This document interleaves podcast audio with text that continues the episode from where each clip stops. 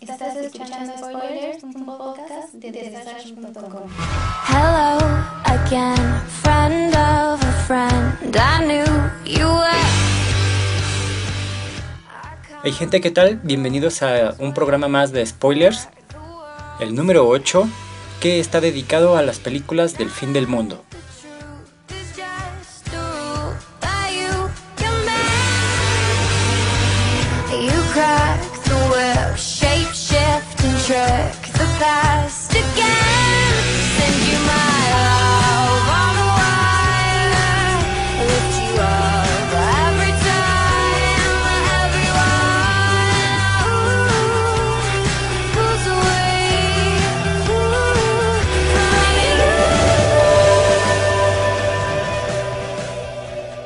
La humanidad es completamente catastrófica. Y eso lo podemos asegurar ya que constantemente podemos ver en la pantalla grande películas sobre el fin del mundo.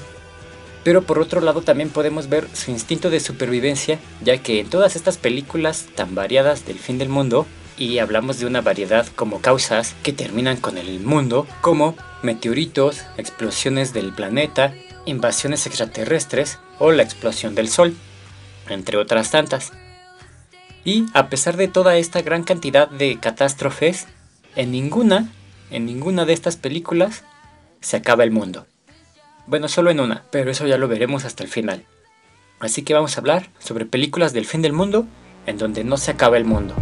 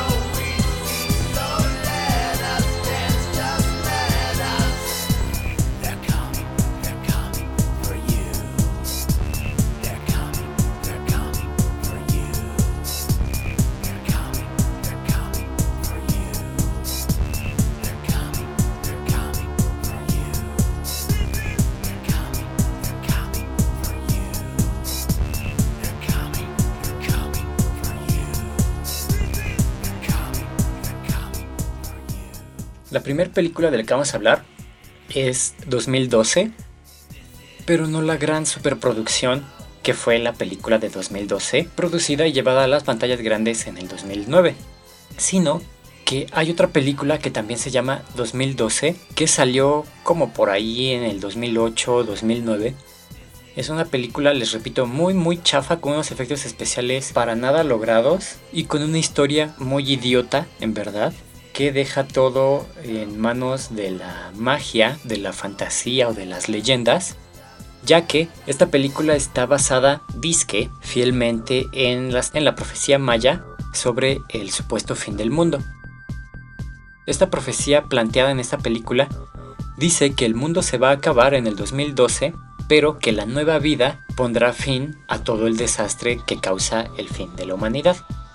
En esta película podemos ver efectos especiales muy, muy chafas y muy horribles. Por ejemplo, cuando se está partiendo toda la tierra y se van creando grietas ahí junto a la gente y todo este asunto. Entonces te puedes dar cuenta que es una película muy chafa, ya que, pues si se supone que se está quebrando la tierra, es porque está temblando y todo es un caos y está rompiéndose todo por ahí. Pero justamente hay varias escenas en las que se puede ver cómo se crean estas grietas en la tierra y cómo van avanzando y se, va rompi- se van rompiendo las calles y todo este asunto con muchísima gente rodeando todas estas grietas en las calles. Hay edificios. Entonces cómo es posible que en esta película planteen que se va creando una grieta se va rompiendo y ni los carros que están alrededor ni las personas ni los edificios están sintiendo el temblor o sea nada más el efecto especial es que se va creando la grieta y las personas ni se están tambaleando porque está temblando, los coches no están brincando ni nada por el estilo. Y efectos así de catástrofe muy chafa, como de lluvia y se ve que a los personajes les avientan palmas cuando están en la selva maya. Y se ve todo súper, súper horrible.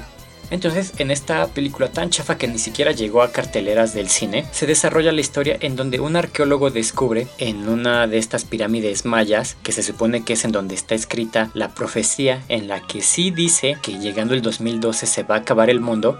en esta pirámide, este arqueólogo descubre que solo una mujer en Estados Unidos es la única que puede salvar al mundo y para ello debe de tener a su hijo, que está por nacer en esa misma fecha, debe de dar a luz en el templo maya para que con el nacimiento de este bebé la humanidad vea un nuevo inicio. Entonces les repito que pues se supone que, que el mundo ya está en un completo caos, las calles se están deshaciendo, hay diluvios interminables, los volcanes están haciendo erupción. Pero qué casualidad que justamente cuando esta mujer tiene a su hijo en el altar y ya lo tiene en brazos, se cumple la profecía, la nueva vida detuvo esta gran catástrofe y el fin del mundo se detiene.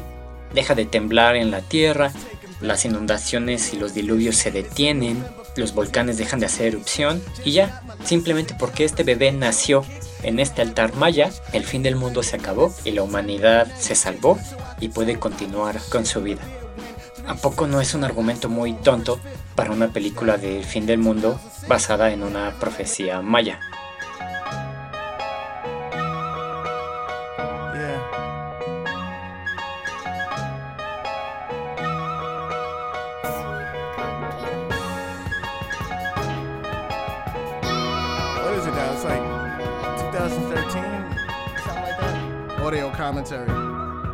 Pero, a diferencia de esto, también salió otra gran superproducción llamada 2012, que me imagino que es la película que todos han de conocer. Una película del 2009 dirigida por Ronald Emmerich. Este, este director y productor también ha creado otras películas bastante catastróficas como El Día Después de Mañana y El Día de Independencia. Pero bueno, esta película de 2012 que está mejor realizada, con mejores efectos especiales y una mejor historia, está centrada en las consecuencias catastróficas del fin del calendario maya, en donde se propone que los mayas no predijeron el fin del mundo, sino un cambio en un nuevo ciclo del sol, como en realidad pasó, o sea, ahorita viviendo en el 2013, próximos a estrenar el 2014, ya sabemos que la profecía maya no indicaba el final del mundo, ¿verdad? Entonces, en esta película se dice que los neutrinos que el Sol manda hacia la Tierra están mutando, o sea, están teniendo algún tipo de evolución que están causando al chocar en la Tierra que la temperatura de la Tierra aumente y esto está causando pues diversos cambios climatológicos en el planeta.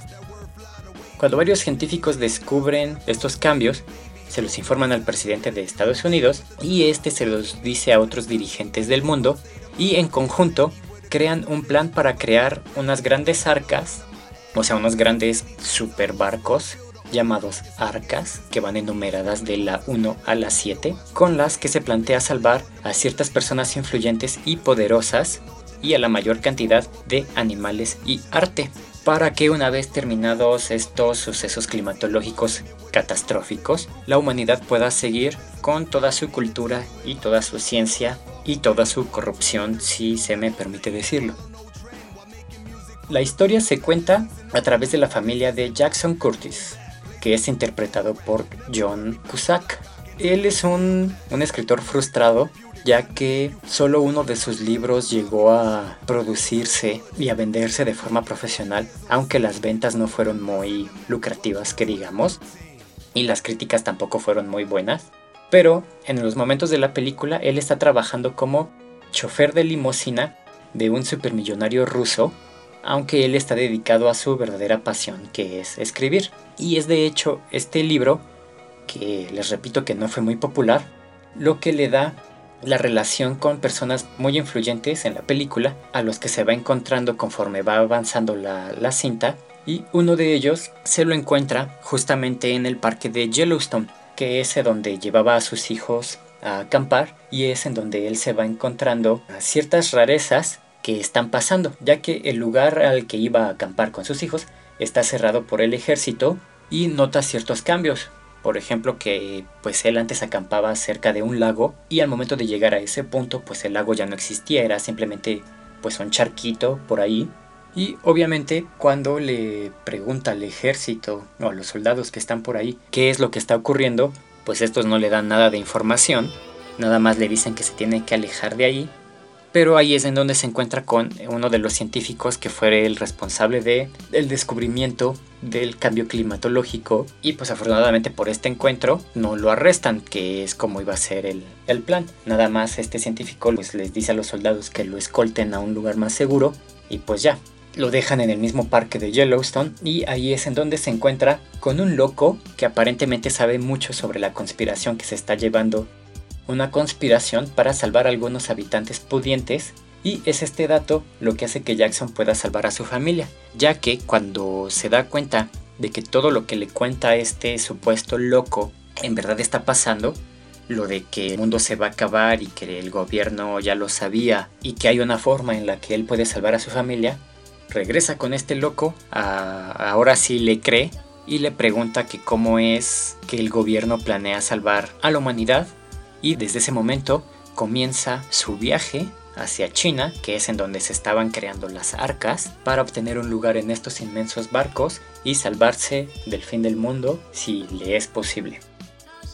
Entonces, vamos a ver una pequeña cronología de esta película para que vean cómo van pasando los sucesos en la cinta. En el año 2010 es cuando se enteran de los neutrinos y de los cambios en la temperatura del planeta. En ese momento se crea el plan y comienzan a reunir el dinero de todas estas personas pudientes que son las que se van a salvar en las arcas y comienza la construcción de las mismas arcas con capacidad cada una de 40.000 personas en Choming, en el Tíbet. En el año 2011, los tesoros valiosos de la humanidad son trasladados a las arcas y se comienza a rumorar la conspiración para salvar a las personas pudientes. Es aquí cuando el loco que les, comien- que les comento de Yellowstone confirma sus sospechas y todo lo que él ya venía sabiendo por ser un hacker y hippie y todo este asunto. Y de allí es donde comienza a reunir toda la información que le da a Jackson para poder salvarse. En el 2012 el mundo se convierte en un caos. Algunos datos curiosos es que el tráiler de la película fue fuertemente criticado, principalmente por la escena del tsunami con la frase los gobiernos del mundo no preparan al pueblo para el fin del mundo. Y la crítica fue algo así como que esa gente está profundamente dañada. O sea, se les hizo algo muy macabro, me imagino yo. Además, se creó un sitio web supuestamente real del Instituto para la Continuidad Humana, en el que, según se trabaja desde hace 25 años, y asegura que el fin del mundo es un 94% seguro científicamente. Y el eslogan de este sitio web era, los mayas lo profetizaron, la ciencia lo confirma y los gobiernos no nos han dicho absolutamente nada. Además, en este sitio web te podías registrar para participar en el sorteo para obtener el privilegio de ser uno de los rescatados y pues si resultaba que te sacabas la lotería en ese sitio web, podría ser uno de los afortunados que tendrían un lugar asegurado en un arca para salvarte de la catástrofe. Además, se planea una secuela de esta película que sería una serie para la televisión que iniciaría justo en el momento en donde termina la película, mostrando la vida de los sobrevivientes en el año 2013 o en el año 001, según la nueva cuenta del planeta, a partir de que la humanidad se salvó de esa gran catástrofe. Y eh, esta película también tiene un final alternativo en donde el padre de uno de los científicos que iba como animador en otro barco, este barco en donde pues se supone que padre e hijo llevaban mucho tiempo sin hablarse y cuando finalmente se, se, hablaron por teléfono, ya que pues el papá estaba a bordo de este barco, y justamente cuando se iban a decir que se querían y que se perdonaban y no sé qué otras cosas planeaban decirse, se corta la comunicación y se da a entender que pues el papá ya se murió porque una gran ola llegó a hundir el barco. Pues en esta escena extra se supone que varios tripulantes de este barco sobrevivieron y de alguna forma mágica y misteriosa el papá le hace nuevamente una llamada a su hijo que está a bordo de una de estas arcas para comunicarle que está vivo y que está bien y al final se puede ver como el capitán del arca le da a entender al científico que ya fijaron el rumbo para ir a encontrar a su papá en su barco.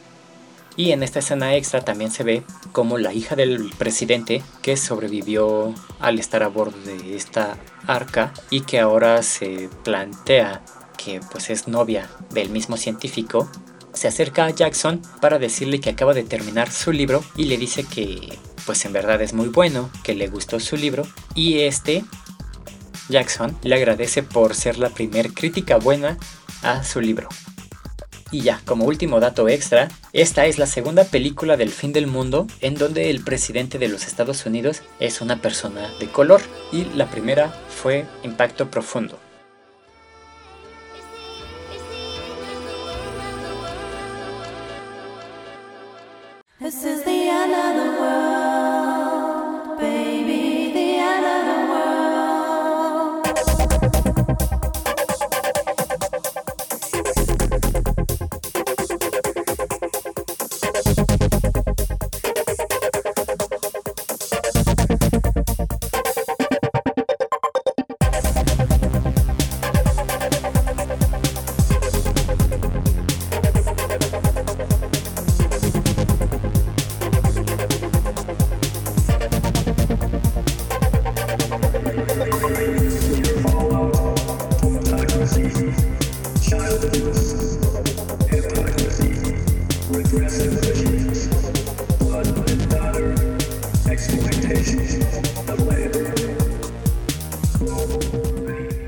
Profundo, por su título en inglés Deep Impact, es una película de 1998 protagonizada por Elijah Wood, a quien ustedes bien recordarán por su mal papel y mala interpretación desde mi punto de vista, no sé qué opinen ustedes, como Frodo en El Señor de los Anillos. Obviamente en esta película pues estaba mucho más joven, pero bueno. Esta película plantea que un meteorito caerá en la Tierra y acabará con toda la vida en el planeta. Al descubrirlo, se pone en marcha un plan de dos pasos para salvar a la humanidad. El primer paso es meter a humanos, animales y tesoros de la humanidad bajo tierra. Y el segundo paso es destruir al meteoro con misiles nucleares antes de que éste entre a la atmósfera. Y todo esto se cuenta en la película de esta forma. El astrónomo amateur Leo Biederman, que pues es este actor de Frodo, alerta al doctor Marcus Wolf de un cometa inusual al cual nombran Wolf Biederman, ya que era un cometa nuevo que en realidad acababa de descubrir este estudiante de astronomía. Con un poquito más de estudio, el astrónomo Wolf descubre que el cometa va en ruta directa para chocar contra la Tierra, pero cuando este intenta avisarle al resto del mundo, muere en un accidente de carro, así que pues no pudo avisarle a nadie. 12 meses después, la periodista Jenny Lerner descubre por un secretario de los Estados Unidos que la Tierra está amenazada por un ELE, las siglas ELE en inglés, de Extinction Level Event,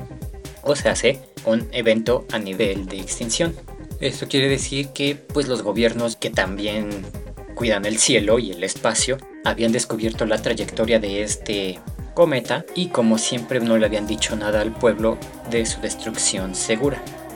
Tiempo después, y debido a la investigación de la reportera Jenny, el presidente de los Estados Unidos se ve forzado a hacer el anuncio al pueblo sobre los hechos ocultos. El cometa Wolf-Biedermann mide 11 kilómetros y puede acabar con la vida del planeta al momento del impacto. Entonces, Estados Unidos y Rusia trazan el plan para enviar la nave Mesías para destruir al cometa usando cargas nucleares y a partir de ese momento, Leo Biederman y Jenny Lenner son convertidos en una especie de celebridades gracias a que ellos fueron los que le dieron una nueva ventana de esperanza a la humanidad. La tripulación del Mesías logra poner las cargas nucleares, pero pierde a un integrante durante la hazaña y otro queda muy mal herido por sucesos que ocurren en el cometa. Pero momentos después de haber logrado poner las cargas nucleares, se pierde todo contacto con la nave. Al detonar las cargas, el cometa no se destruye como estaba planeado, sino que en realidad se divide en dos. Una parte de 2 kilómetros que es lanzada hacia la Tierra al momento del impacto y el otro cacho de 9 kilómetros aún se dirige hacia la Tierra. Al final, el pedazo pequeño se estrella en el Océano Atlántico, creando un mega tsunami de 540 metros de altura. Leo y su nueva esposa sobreviven a, a este desastre al subirse a una montaña con algunos otros cuantos humanos inteligentes que supieron que debían trepar a grandes alturas para salvarse de esta gran ola, pero la reportera Jenny y su padre mueren resignados por esta ola, al igual que millones de personas en Europa, África y todo el este de Estados Unidos. Después de la calma de este mega tsunami, el mundo se prepara para el impacto del fragmento grande que caerá en Canadá y creará una nube de polvo que cubrirá la luz del sol durante dos años, matando así toda la vida vegetal y animal del planeta, con excepción de pues los que estén refugiados en todas las arcas diseminadas por todo el mundo. Vemos que en esta película también se, se, utiliza el concepto de arcas, pero en este caso no son unas naves, sino cuevas inmensas que se adaptaron bajo grandes montañas por todo el mundo para así salvar a lo que pueda salvarse de la humanidad. Tras el fracaso de destruir al cometa, las potencias del mundo deciden bombardear al cacho grande que se acerca hacia la Tierra y al mismo tiempo lo empiezan a bombardear con todos los misiles que todas las potencias tienen. Pero esto también falla, así que como última esperanza, los tripulantes del Mesías deciden estrellarse contra el meteoro y salvar así a la humanidad. Aquí es en donde podemos observar dos grandes producciones del fin del mundo a causa de meteoros que llegan desde el espacio. Esta fue Impacto Profundo y la siguiente es Armageddon. Estas películas fueron muy comparadas ya que Impacto Profundo se estrenó dos meses antes que Armageddon y fue más aplaudida por algunos astrónomos que fueron a ver la película, ya que desde el punto de vista científico esta película era más acertada o sea que era más posible que sus hechos pasaran en realidad y fue mejor recibida por la crítica. Pero, como me imagino que ya todo el mundo sabe, Armageddon recaudó muchísimo más dinero en todo el mundo.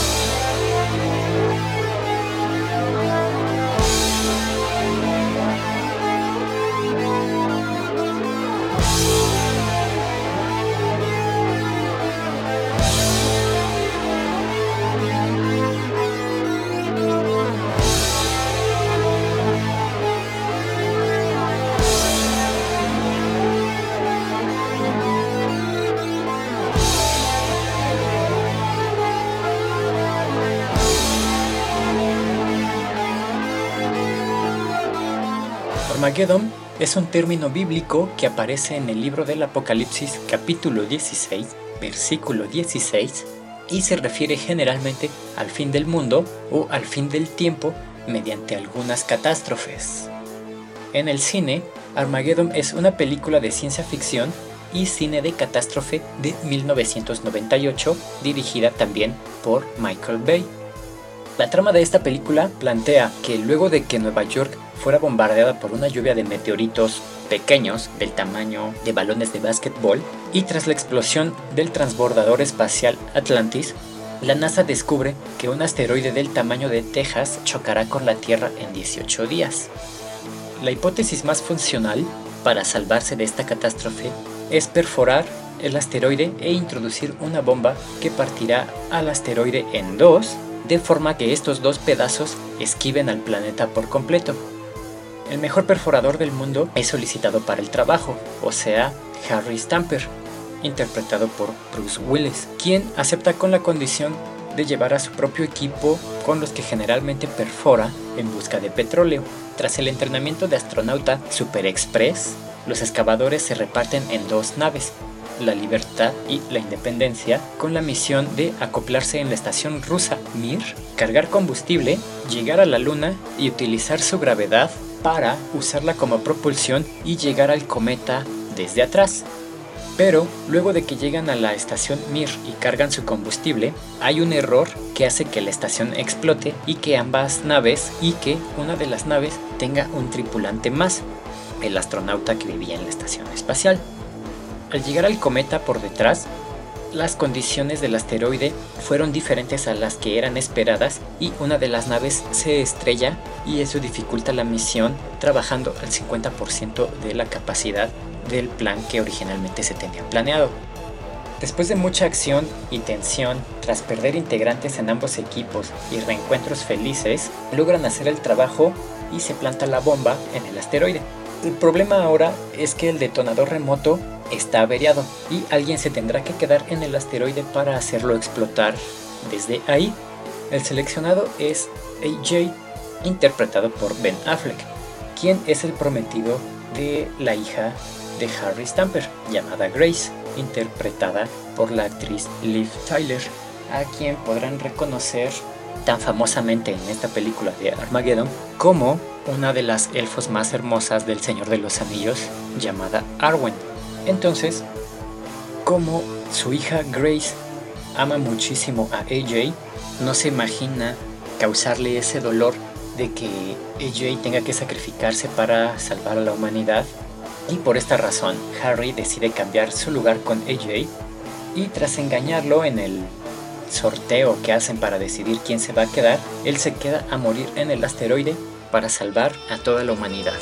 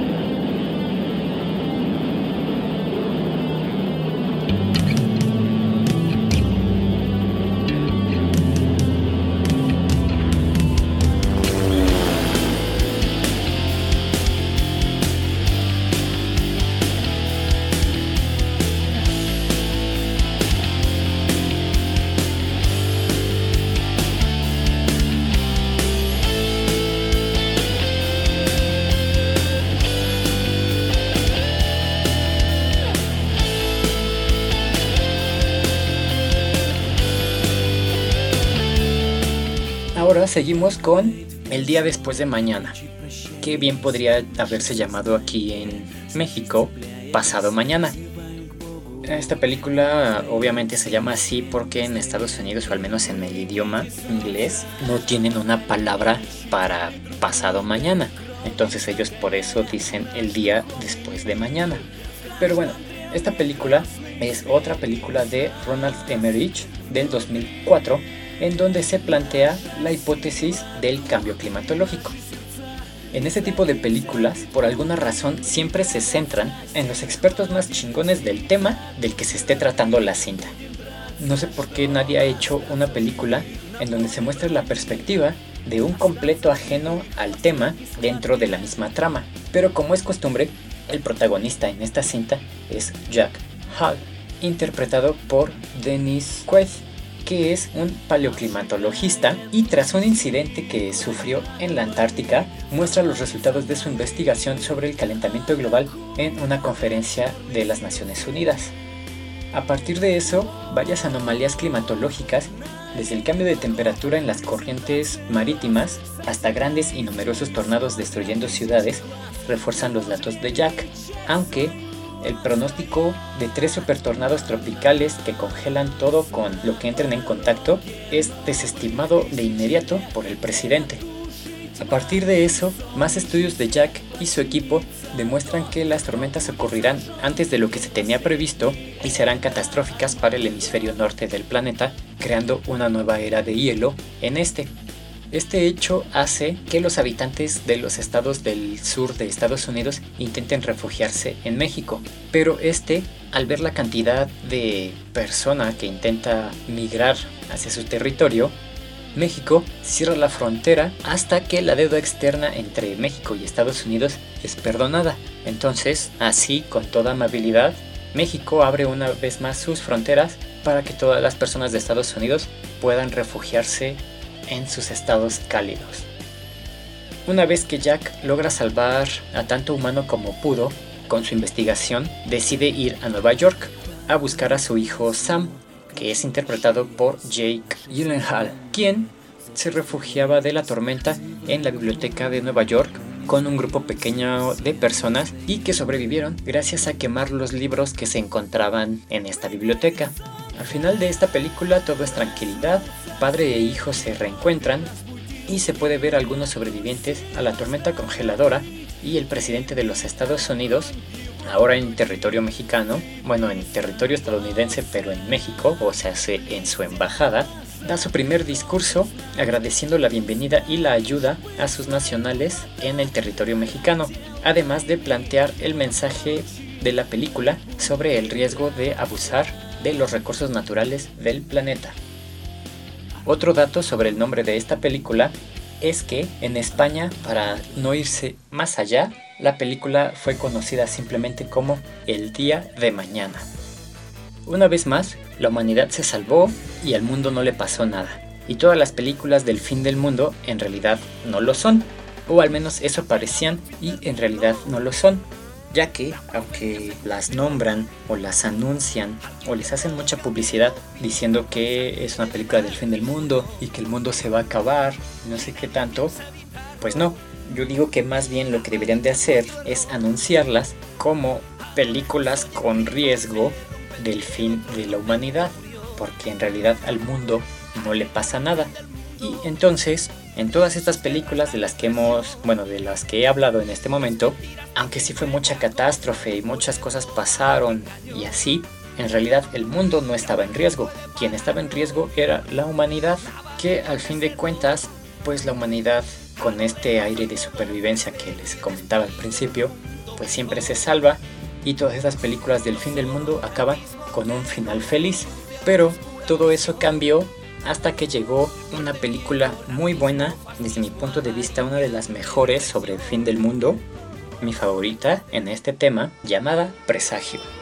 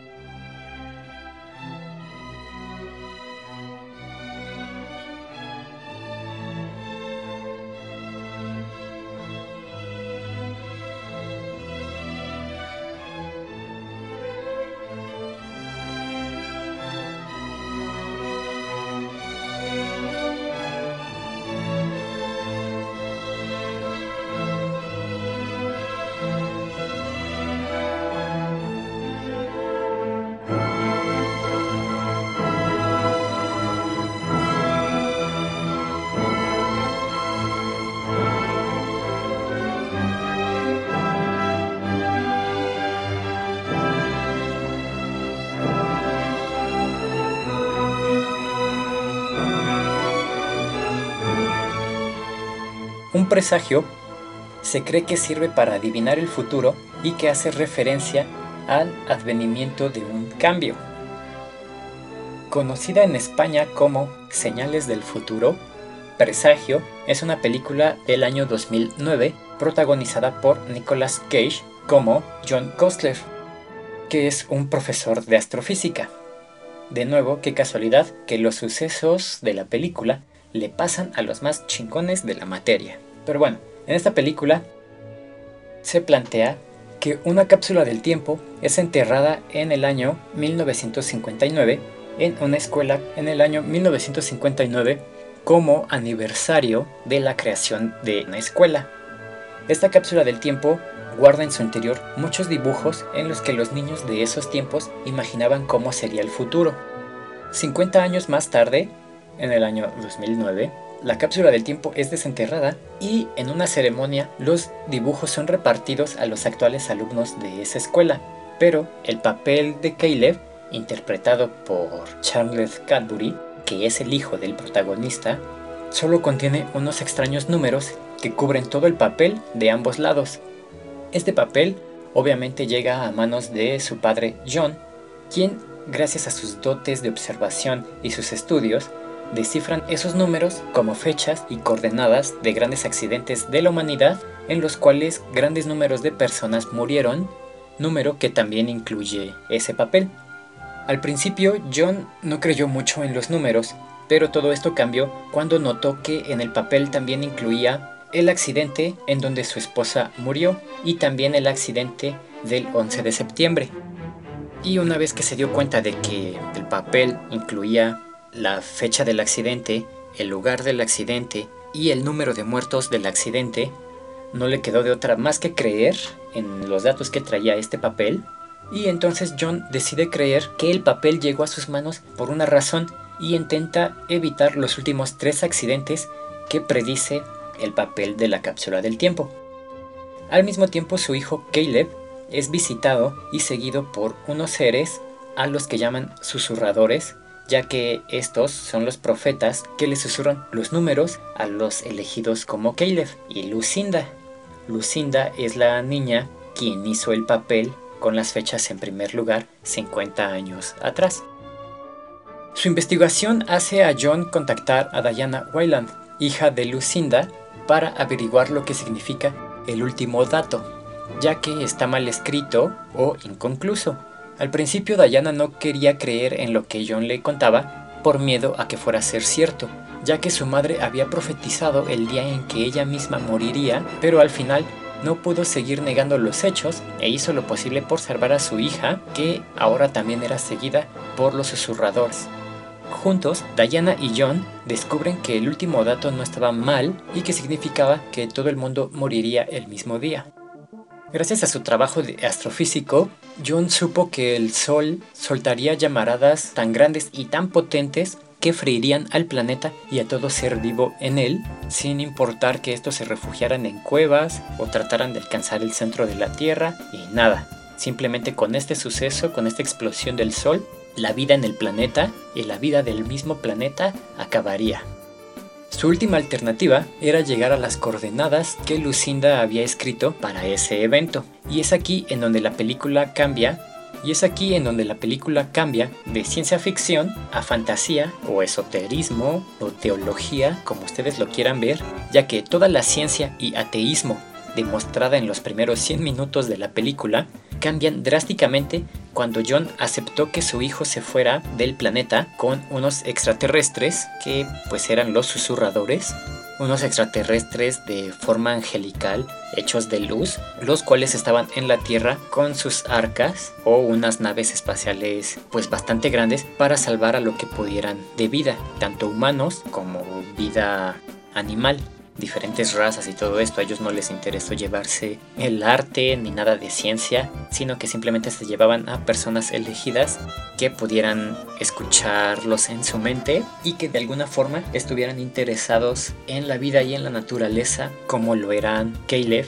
y Lucinda y su nieta ya que Caleb eh, a lo largo de la película podemos observar que pues él era vegetariano, le gustaban mucho los animales, y cuidarlos y se le hacían bonitos y todo el asunto. Y muestra de esto es que ambos, cuando son llevados en la nave espacial de estos ángeles, cada uno de los niños lleva un bonito y blanco conejo en sus manos. El final adecuado para la película fue cuando John llega a casa de sus padres, atravesando todo el caos de la ciudad, llena de asaltos, robos, violencia, incendios y destrucción, y se encuentra con su familia. Se perdonan lo que se tenga que perdonar, se abrazan y en paz mueren al instante quemados por la erupción solar. Aquí este sería el final perfecto para la película. Se deja a la libre interpretación lo que los ángeles o extraterrestres vayan a hacer con, con estos niños o con estas personas elegidas y al final se acaba la humanidad y toda la vida en el planeta Tierra. Punto. Pero luego de esa escena podemos ver que en un planeta muy otoñal, las arcas acaban de dejar a los niños seleccionados en una visión muy paraíso o jardín del Edén, cuando Caleb y su amiga corren de la mano a un árbol que hace referencia al árbol de la vida que estaba cerca del lugar en donde las naves los dejaron, con todas estas arcas o naves yéndose del planeta, lo cual nos indica que los dejan a su suerte para que la vida en este planeta pueda continuar. Todo esto mostrando que es la única película del fin del mundo en donde en realidad se acaba el mundo, aunque eso no significa que también se tenga que acabar la humanidad. Así que de esta manera terminamos un spoiler más sobre películas del fin del mundo, en donde no se acaba el mundo más que en una, aunque les digo que si me preguntan a mí, yo termino la película de Presagio en donde se acaba la humanidad y punto. Les recuerdo que pueden dejarme sus comentarios aquí en iTunes, en mi sitio web desage.com. Ahí está la pestaña hacia el sitio de los podcasts, desage.com diagonal podcast. O bien en mi Twitter, arroba Denzel. Me despido por ahora y hasta la próxima. Bye. Acabas de más de Spoilers.